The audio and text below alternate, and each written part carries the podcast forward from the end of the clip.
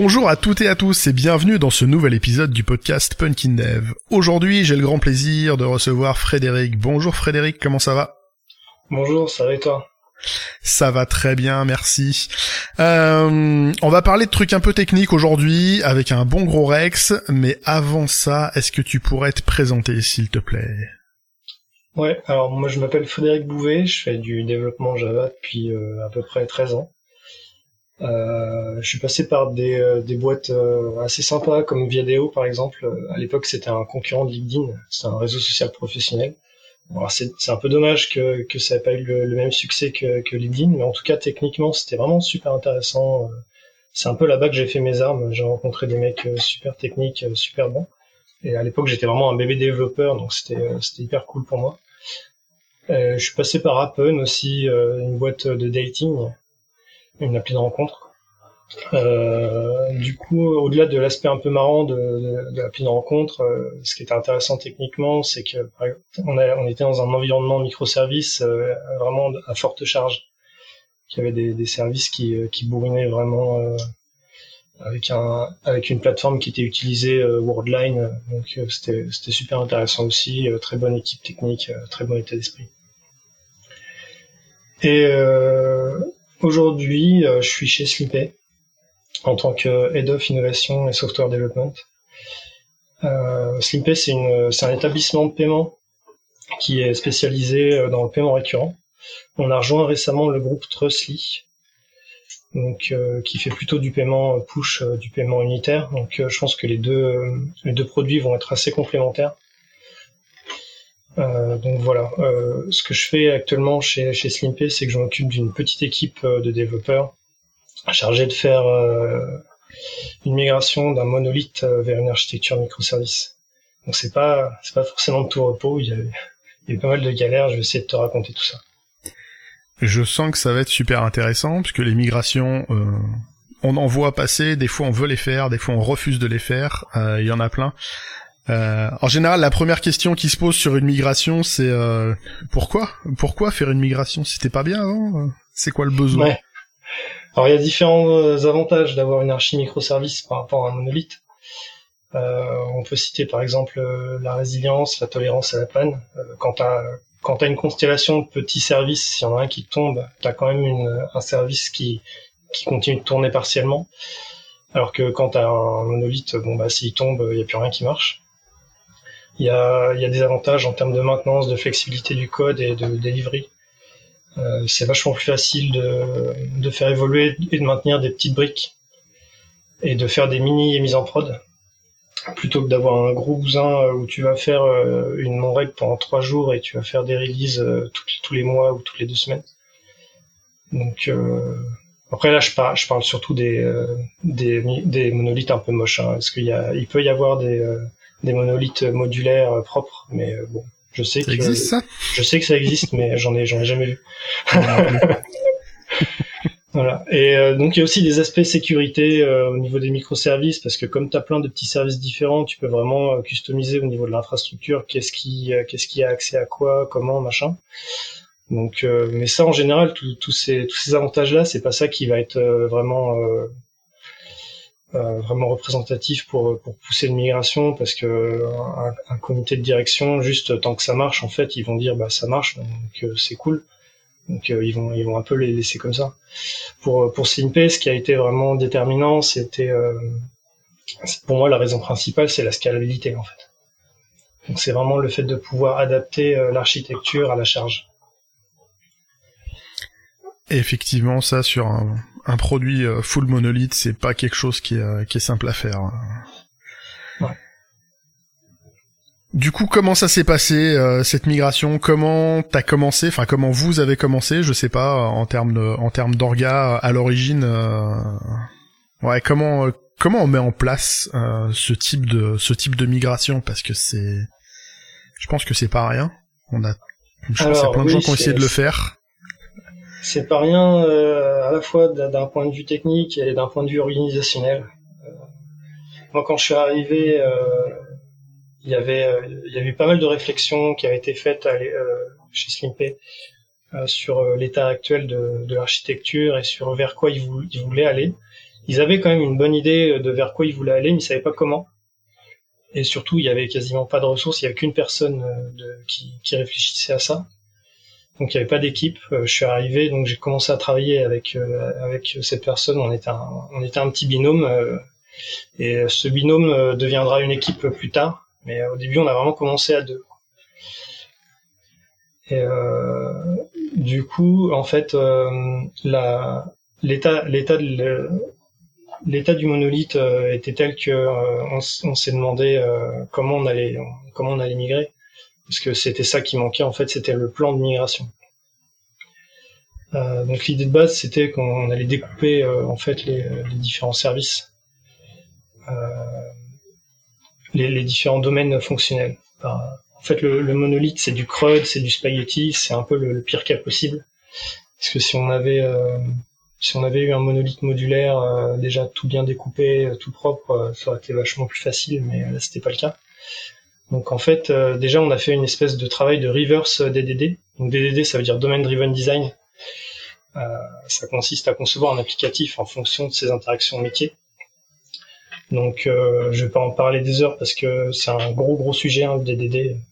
Et puis j'ai d'autres épisodes qui en parlent, euh, qui en parlent bien aussi. Euh, je, vais auto promo. Euh, ouais, t'es pas, t'es pas obligé de, de, rentrer dans le détail là-dessus. Euh. Encore que le reverse DDD, il y aurait, il y aurait voilà, nous, ce qu'on a fait, c'est qu'on a, on a repris le, le monolithe et on s'est dit, alors, si on, si on avait dû le faire en DDD, quels auraient été nos domaines? Et on a commencé à identifier différents domaines fonctionnels euh, qui sont euh, bah, qui sont fournis par le micro, par le monolithe, mais qui sont, de, enfin, de manière un peu cachée parce que le monolithe c'est juste une grosse brique. Euh, et donc ça, ça nous donnait un petit peu une cartographie du monolithe de qu'est-ce qu'est-ce qu'on avait à peu près, à quel endroit, euh, voilà, ça, ça, ça, ça appartient à ce domaine-là, euh, voilà, et, essayer de déterminer les différentes frontières des domaines au sein du monolithe. Mais à, ce stade, c'est encore un truc en spaghetti. Hein. Donc c'est vraiment le, la overview euh, en regardant de loin. Quoi. Donc euh, voilà, c'était vraiment la difficulté, c'est de savoir où je découpe, où sont mes domaines. Alors petite question qui me vient comme ça, c'est euh, cette découpe là, vous l'avez fait euh, seulement à partir des profils tech ou vous avez eu vous avez eu pardon des gens du métier, euh, un PO qui ont pu vous aider à à retracer un peu euh, les contours de vos domaines?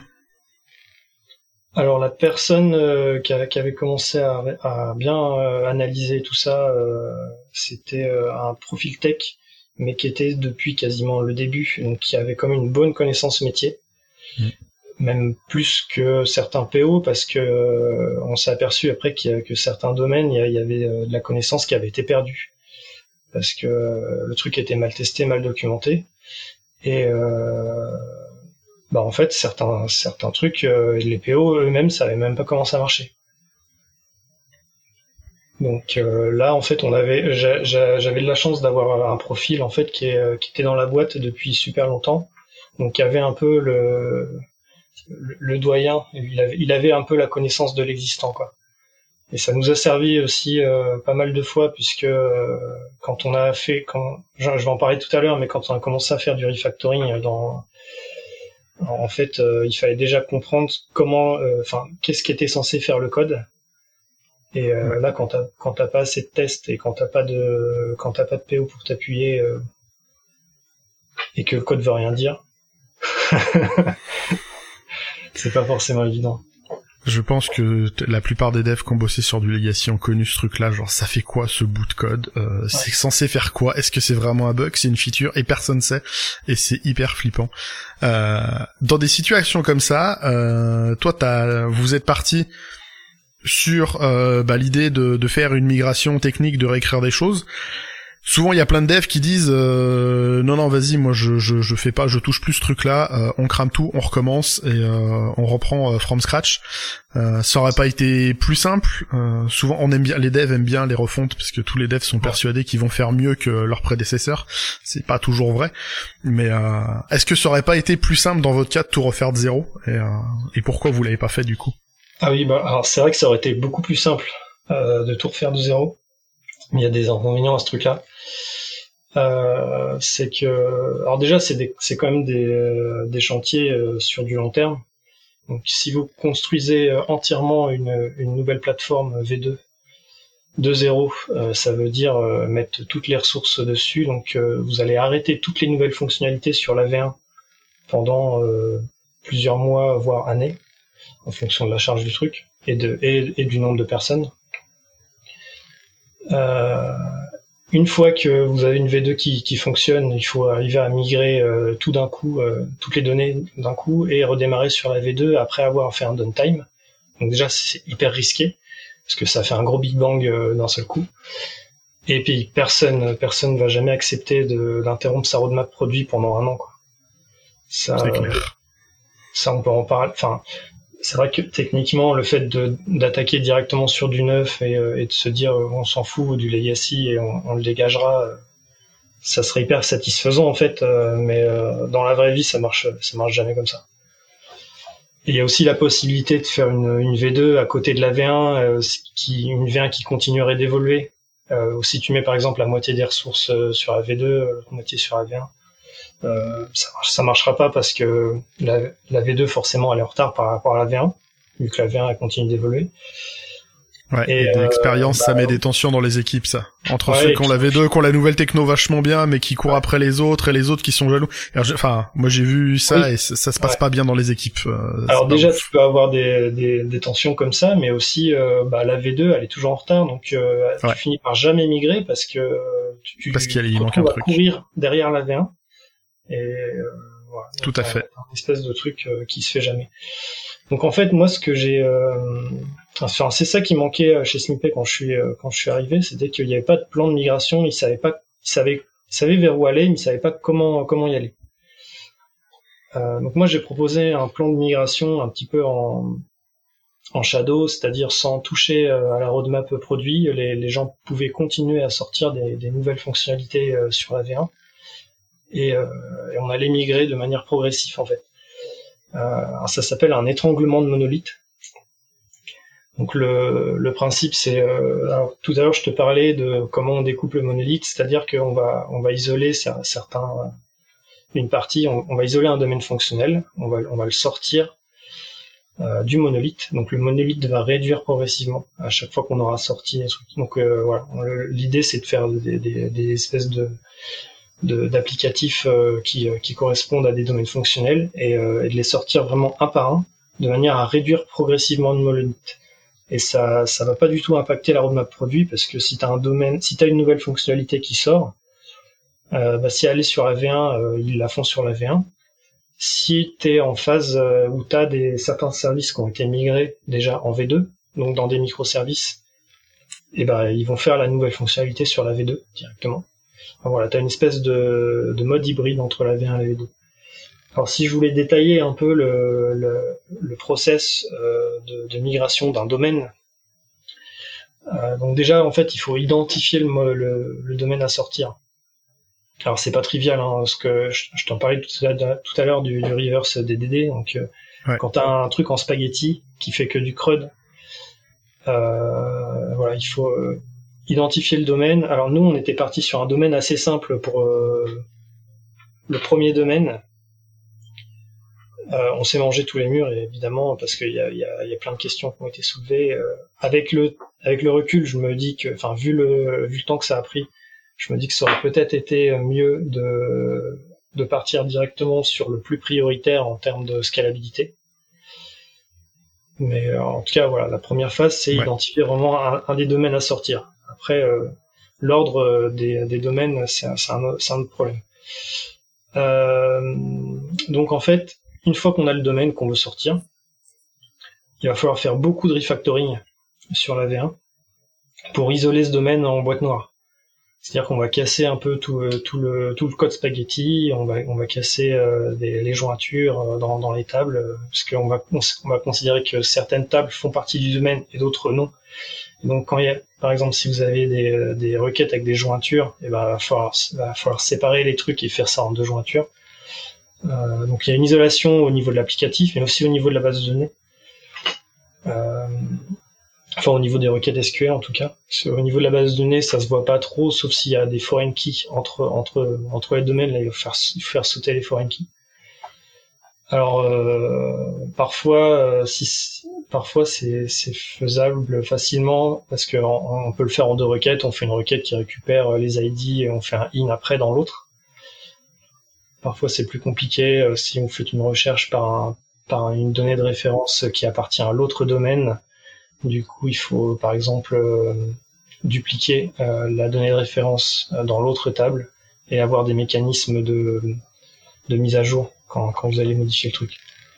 Donc voilà, il y a c'est très très enfin pour moi c'est la c'est la phase la plus compliquée faire du refactoring sur la V1 sachant que voilà c'était un truc vraiment spaghetti mal testé mal compris parce que le, le fonctionnel ce que ce que j'ai dit tout à l'heure le fonctionnel était mal maîtrisé alors là, après, nous, on va repartir sur un autre domaine où le fonctionnel est beaucoup mieux maîtrisé, donc on va pouvoir mieux s'appuyer sur les PO et faire des, tests très pertinents. Mais là, euh, sur le, sur le premier, on était en total euh, reverse engineering du code, quoi. Et donc c'était assez, euh, assez painful.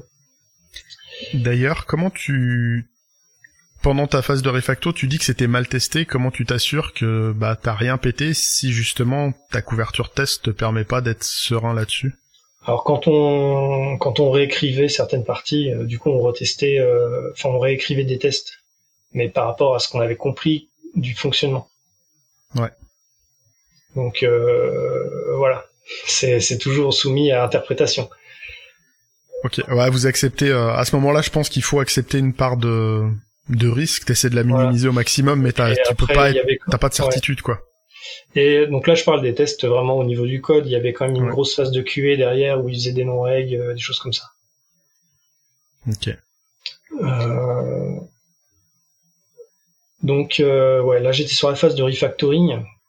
Une fois qu'on a euh, vraiment isolé en boîte noire le domaine, en fait on lui on, lui colle une interface au-dessus pour que tout ce qui est hors dans dans dans le monolithe en fait pour accéder à, ce domaine, ça va passer par cette interface. Pourquoi on fait ça? Parce que comme ça, on va récupérer la même interface et on va implémenter dans, dans un microservice en V2, donc qui va implémenter cette même interface. Et euh, on va même réutiliser cette interface-là pour, pour avoir un mécanisme de switch. Euh, C'est-à-dire que euh, après, pour faire la phase suivante, en fait, une fois qu'on a un microservice et qu'on a le domaine en boîte noire dans, dans le monolithe, et ben ça va être euh, de faire une synchronisation de la donnée. Alors en fait, le mécanisme qu'on met au-dessus, euh, ça va, on va se baser sur 4 booléens, write v1, write v2, read v1, read v2. Donc pour pouvoir faire de la double écriture, en fait on démarre write v1, read v1 en normal, donc euh, j'arrive, je suis dans mon, dans mon legacy. Là, je vais faire, j'ai activé le write v2, donc je suis toujours dans mon legacy, je lis toujours mes données en v1, mais je vais toutes mes nouvelles écritures, je vais aussi les faire en V2. Donc euh, à ce moment-là, ce qu'on va activer aussi, c'est un scan.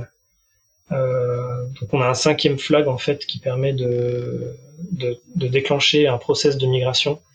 Donc là, on va on va aller lire toutes les données historiques et euh, et on va envoyer des commandes de migration à la V2 pour pouvoir rattraper tout l'historique pendant qu'on fait de la double écriture en même temps sur les nouveaux.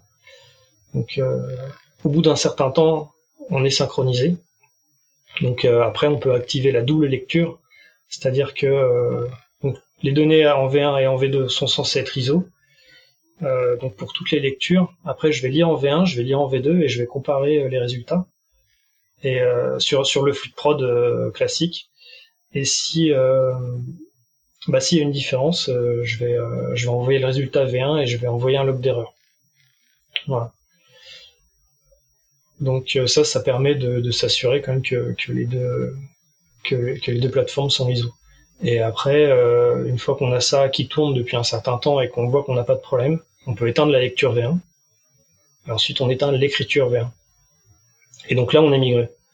On a migré le domaine.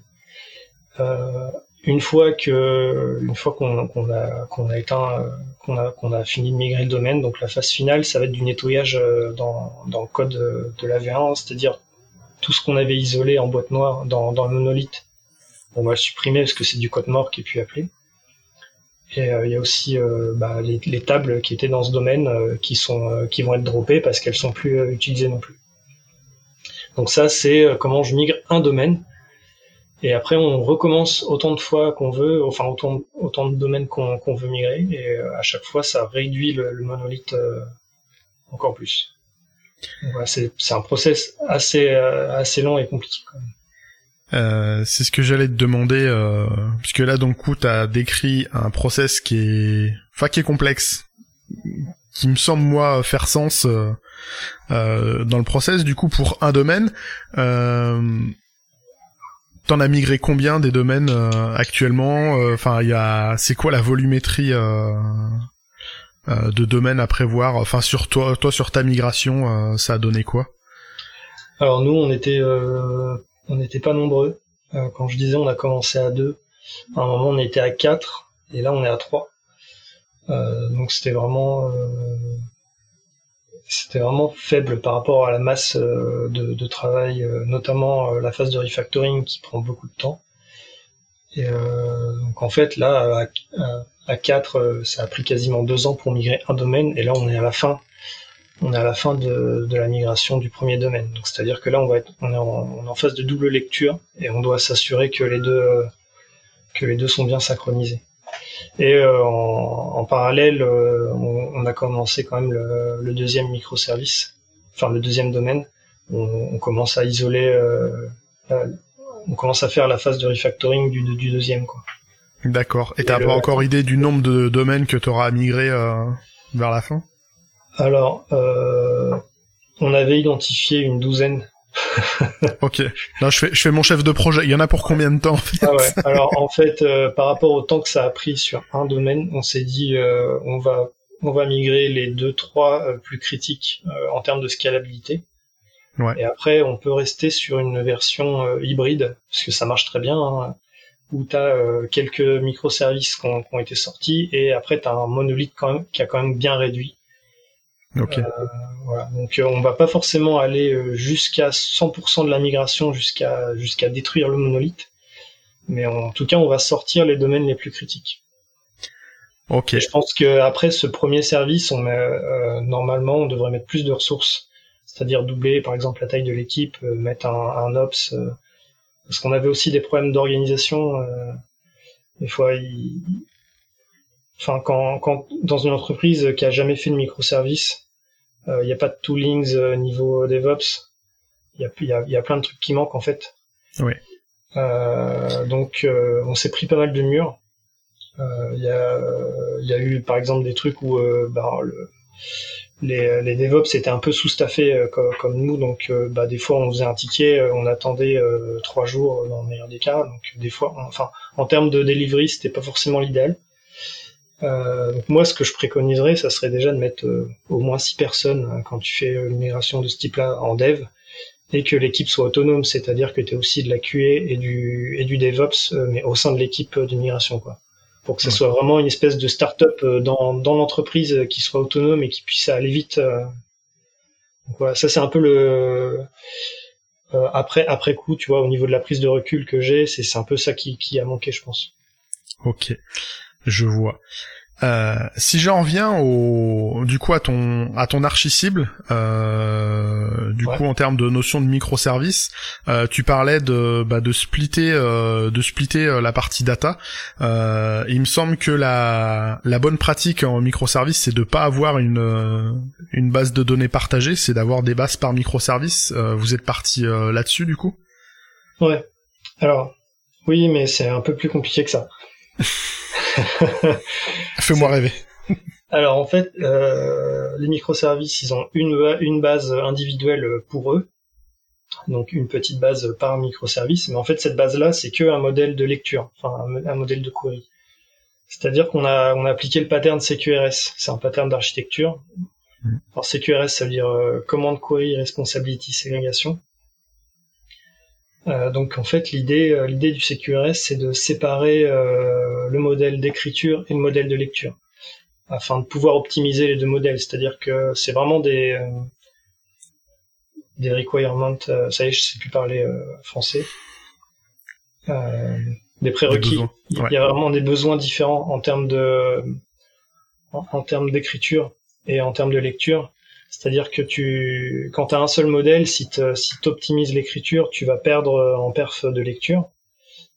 Et euh, si tu optimises la lecture, tu vas perdre en perf, d'écriture. Alors que là, le, le principe du CQRS, c'est vraiment d'avoir deux modèles séparés. Un qui va vraiment optimiser euh, bah, l'écriture. Genre, je fais que des ordres, euh, des modifications sur mon système et un autre qui est là pour la lecture, c'est-à-dire la, bah, on va juste délivrer des données, quoi. Par exemple, récupère-moi les dix derniers contrats, euh, des choses comme ça. Et donc, euh, ce que je disais, c'était que les, bases de données individuelles des microservices, c'est que des query modèles. Alors, tu vas me dire, où est-ce que le commande modèle se trouve? Euh, bah, En fait, le commande modèle, ça va être un event store. Parce qu'en plus d'avoir mis le pattern CQRS, on a utilisé l'event sourcing. Donc l'event sourcing, ça consiste, euh, au lieu de stocker un état d'un objet, on va stocker euh, une série d'événements. On va stocker les événements eux-mêmes en fait, et on va retrouver l'état de, l'objet euh, en relisant les événements. Donc on va uniquement se baser sur les, événements pour prendre des décisions métiers.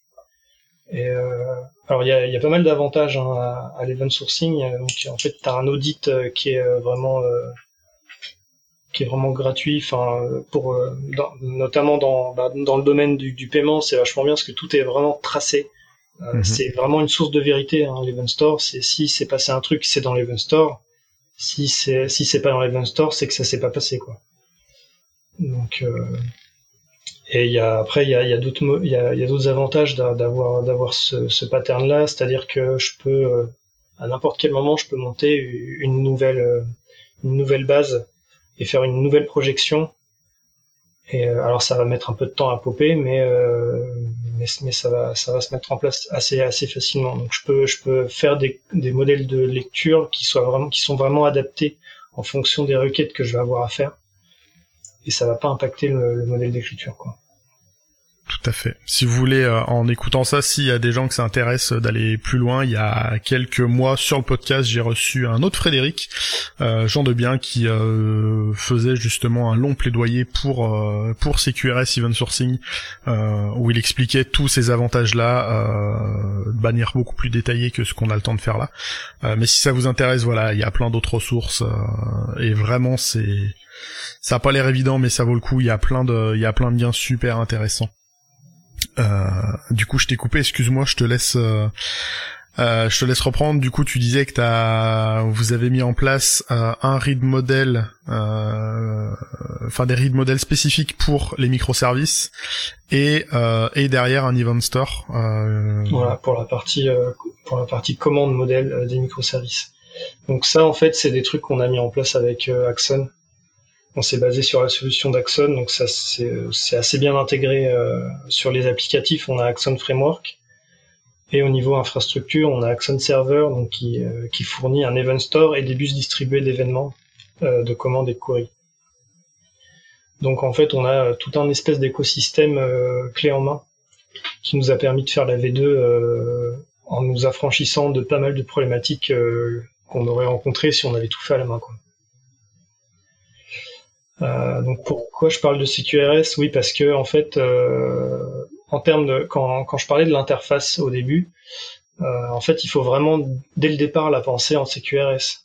C'est-à-dire quand, quand, on, quand on a fait la phase de refacto où on a mis une interface au-dessus du euh, au-dessus du, du, domaine, en fait, il faut déjà avoir pensé au CQRS, c'est-à-dire que l'interface, ça va vraiment isoler les écritures et les lectures. Et les écritures, ça va pas être du CRUD ça va être vraiment des intentions métiers. Oui. Donc là, en fait, quand, quand tu pars d'un truc euh, où tu as un objet euh, JPA euh, qui va faire un... bah déjà, tu as un ID, tu vas faire un, tu vas faire un find by ID, tu récupères le truc, tu vas faire un point set field 1, set field 2, tu sais même pas ce que ça a fait, mais bon, ça a changé des champs. Ensuite, tu fais un save. Donc là, c'est du pur CRUD. Alors, tu dois voir la tronche de ce code-là, tu dis qu'est-ce que ils ont vraiment voulu faire d'un point de vue métier. Et en fait, tu vas donner un nom de commande vraiment euh, plus parlant euh, avec une vraie, une vraie intention métier derrière. Et, euh, tu vas même pas faire de lecture avant, c'est-à-dire que tu vas, tu vas dire fais-moi ça, tu vas envoyer les paramètres avec l'ID, et t'as pas besoin de faire une lecture avant écriture en fait. Oui, je je je j'aime beaucoup cette, approche-là. Euh, il y a toujours le risque de tomber euh, quand t'as des quand t'as des comment une connaissance métier qui est pas assez mature de, de finir avec des avec des commandes et des events euh, machin modifié euh, modifier bidule updater bidule supprimer bidule. Alors non. Non non une vraie intention métier c'est euh, c'est paiement effectué c'est euh, truc ajouté au panier c'est euh, utilisateur en cours de enfin voilà c'est des vraies notions des, des termes des termes métiers que normalement un PO doit pouvoir comprendre quand il quand il dit ça quoi Exactement, il faut pas tomber dans les travers de refaire du CRUD euh, avec des événements parce que ça aurait aucun sens. Euh, donc il faut vraiment que, que les commandes soient vraiment des intentions métiers qui ont du sens et que les événements reflètent vraiment euh, le, le métier.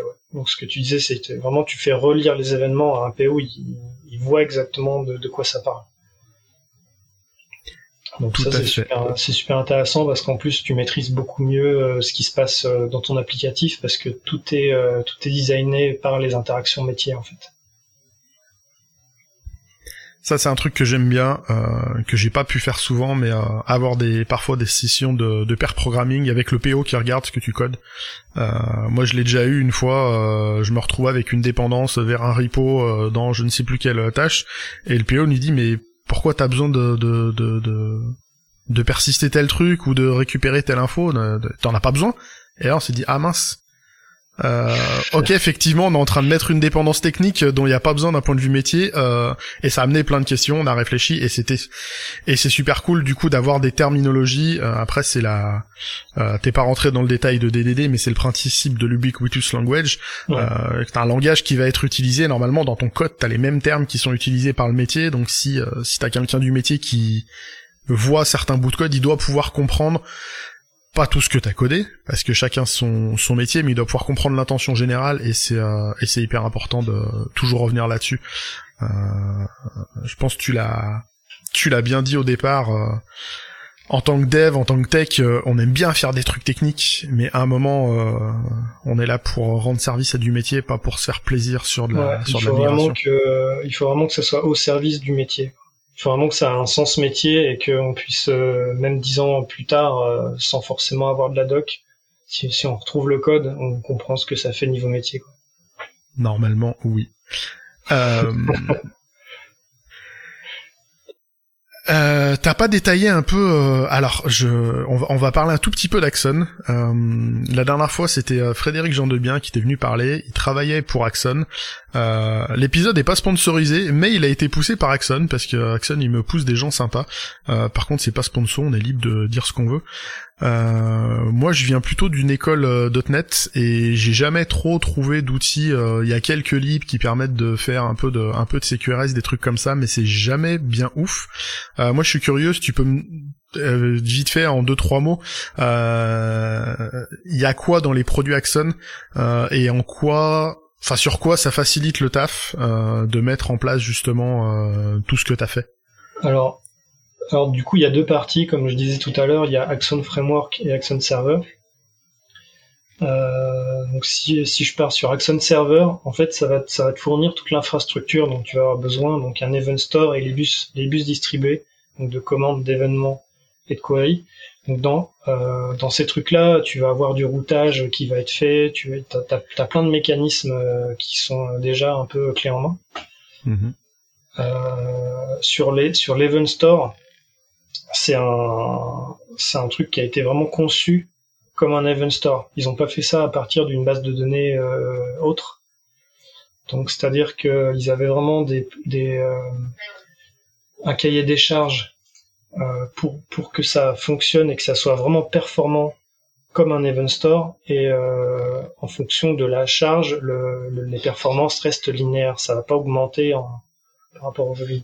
Alors que si tu fais, euh, si tu, si tu utilises à la main, euh, enfin si tu fais un event store avec une base euh, relationnelle ou même NoSQL, tu vas avoir des problèmes de perf, soit immédiatement, soit à cause du volume. Ok. Et en fait, ça, c'est vraiment un... Il n'y a pas vraiment d'équivalent, en fait, dans, dans ce qui se fait dans, dans l'écosystème Java, en tout cas. Il n'y a pas vraiment de concurrent. C'est pour ça qu'on est parti là-dessus. C'était vite comparé en fait quand il y a quand qu'un truc. Euh, c'était soit on refaisait tout à la main, euh, soit on, se basait sur cette solution-là. Et euh, vu le nombre de personnes qu'on était et la, charge de travail, je, je me sentais pas de faire des trucs à la main qui existaient déjà. Faut qu'on arrête de réinventer la roue euh, systématiquement. des, fois, euh, des fois, euh, ah, faut payer pour un outil, un, un, une lib, un outil de dev. Ouais, mais vraiment, recompte ce que tu vas gagner derrière. Alors le framework, par contre, est open source, donc il est gratuit. Donc le framework, c'est c'est une lib Java, du coup qu'on va qu'on va intégrer dans les microservices, qui va nous faire un peu tout le câblage. donc avec les avec l'Axon Server. Alors on peut utiliser Action Framework sans utiliser Action Server, c'est-à-dire qu'il faut juste modifier les configurations, mais c'est ça marche quand même hyper bien euh, ensemble, c'est hyper bien intégré. Il n'y a pas grand-chose à faire en plus quand, euh, enfin c'est assez bien intégré avec Spring Boot. Donc ceux qui sont déjà sur du Spring Boot, en fait, euh, la conf elle est quasiment automagique. Il y, a, y, a, très très peu de choses à faire. Alors des fois c'est un peu un inconvénient parce que c'est tellement magique euh, que des fois on sait pas trop comment ça marche. Euh, une fois on a eu un problème sur la V2, euh, c'est-à-dire que on n'avait pas de pas de load balancer. en fait il y a une fonctionnalité au niveau des event processors. Donc les event processors c'est c'est au niveau des query models. Donc c'est des listenneurs d'événements. Quand je récupère mon événement et je le projette mon événement dans mon query model, euh, donc là, en fait, nous, on avait, euh, on, s'était aperçu qu'il y avait qu'une seule instance en fait qui récupérait les événements pour projeter ça dans le query model. Alors qu'en fait, on avait plusieurs instances et euh, le truc se répartissait pas la charge. Et voilà, il y avait une option à, activer dans, la console d'Axon pour, faire un auto load balancing sur les event processors. Donc c'est des trucs qui qui existent, mais voilà, il faut le savoir quoi. Donc il y, a, des fois, il faut quand même bien comprendre comment les trucs marchent. Euh, c'est euh, les trucs magiques, euh, c'est bien, mais voilà, il faut quand même, faut quand même bien maîtriser ce qu'on fait. Quoi. Ouais, j'ai un, j'ai un collègue qui, a, qui était passé dans le podcast il y a un an ou deux, qui avait sorti cette punchline, une des meilleures de toute l'histoire du podcast. si c'est magique, c'est que t'as rien compris. si, si c'est vraiment trop magique, effectivement, c'est qu'il y a encore, il y a sûrement des trucs que t'as pas compris. se méfier, si ça fait trop le café, toujours se méfier. Euh, T'as détaillé plein de choses euh, dans ce que tu disais. Il me semble que euh, si j'essaie de faire le bilan un peu de tout ça, euh, la partie la plus complexe, euh, là je pense aux personnes qui ont envie de se, qui ont envie ou le besoin de se lancer sur des, ce type de migration. la partie la plus complexe, la plus pénible pour toi, j'ai l'impression que c'était le refacto. Du coup, tu confirmes ou Ouais, ouais, ouais. Parce que sur la V2, on n'a pas, pas vraiment eu de problème. Euh, comme je te disais, c'était hyper bien intégré et euh, c'est une solution qui marche vraiment bien. Enfin, à part les petits soucis euh, de, que, je t'ai dit tout à l'heure. Mais donc, en fait, même ça, c'était même un bonheur à coder. Hein, quand, enfin, y enfin, c'était vraiment hyper bien fait. Par contre, sur la V1, sur la V1, c'était vraiment, vraiment très compliqué parce que on est dans un monolithe en spaghetti avec euh, des tests euh, qui, qui sont plus ou moins bien faits, plus ou moins pertinents, parce qu'il y a aussi des tests qui, qui qui ont pas de sens. En fait, tu sais pas ce que ça teste. Mm. J'ai connu ça aussi. Euh, des, des trucs à refactorer, enfin avec vraiment un truc qui entremêlé dans tous les sens. Et, et ça, c'était vraiment pour moi ce qui a été le plus long et le plus pénible. Déjà, déjà re, la partie reverse engineering, donc comprendre le le métier qui avait été perdu, euh, voir euh, voir les impacts euh, d'un truc parce que des fois tu dans, dans un monolithe comme ça en fait tu modifies un truc ça pète dans tous les sens partout quoi. Et enfin voilà c'est beaucoup plus difficile de, maîtriser de maîtriser ce qui se passe par, par rapport à quand quand t'es dans un microservice t'as un scope beaucoup plus réduit. C'est beaucoup plus simple d'avoir une 100% couverture de test et tu peux mettre une petite équipe sur un microservice et les gens maîtrisent vraiment ce qu'ils font. Là, dans un gros monolithe, euh, tu es un peu perdu dans, dans un océan, quoi. Et, euh, et, tu modifies un truc et ça te pète à la tronche à chaque fois et tu, tu sais pas ce qui se passe, quoi. Oui, bah oui, je... Normalement, ça doit parler à tous les devs qui qui nous écoutent, qui ont bossé sur des vieilles applis, enfin vieilles, même pas forcément très vieilles, mais ça finit. Il y a beaucoup d'applis qui finissent comme ça. Merci Frédéric pour ce gros retour d'expérience. Euh, j'ai envie de dire aussi bon courage par la suite parce que ça a pas l'air complètement fini. Euh, est-ce que je sais pas si tu communiques un peu là-dessus via un blog, sur des réseaux, sur des confs, si euh, si t'es présent sur les réseaux, si on peut te, s'il y a des gens qui sont curieux, qui ont envie de te poser des questions là-dessus, c'est faisable. Alors j'ai un LinkedIn euh, pour ceux qui veulent aller voir. ok. Le problème c'est que s'ils cherchent Frédéric Bouvet, il doit y en avoir plusieurs. Bah après je mettrai le bon lien dans la description euh, pour te trouver si tu, as des, si tu as des homonymes. Euh, Et je mettrai ça. Euh, sinon je suis pas trop présent sur Twitter, enfin je l'ai carrément supprimé mon compte, mais j'ai un mastodonte mais il y a pas grand monde dessus. c'est compliqué les réseaux en ce moment. On peut mettre le lien vers le, vers le mastodon, il n'y a pas de souci. mais les réseaux, il y a une espèce de vague migratoire à droite à gauche en ce moment, c'est compliqué. Euh, mais dans tous les cas, ouais, tu me donnes les liens euh, que tu veux, je mettrai ça dans la description. Euh, quant à vous qui nous avez écoutés jusqu'ici, eh bien, j'espère que cet épisode vous aura plu. Euh, il me reste à vous souhaiter une excellente fin de semaine. À la prochaine pour un nouvel épisode. Et d'ici là, eh ben, geekez bien et codez bien.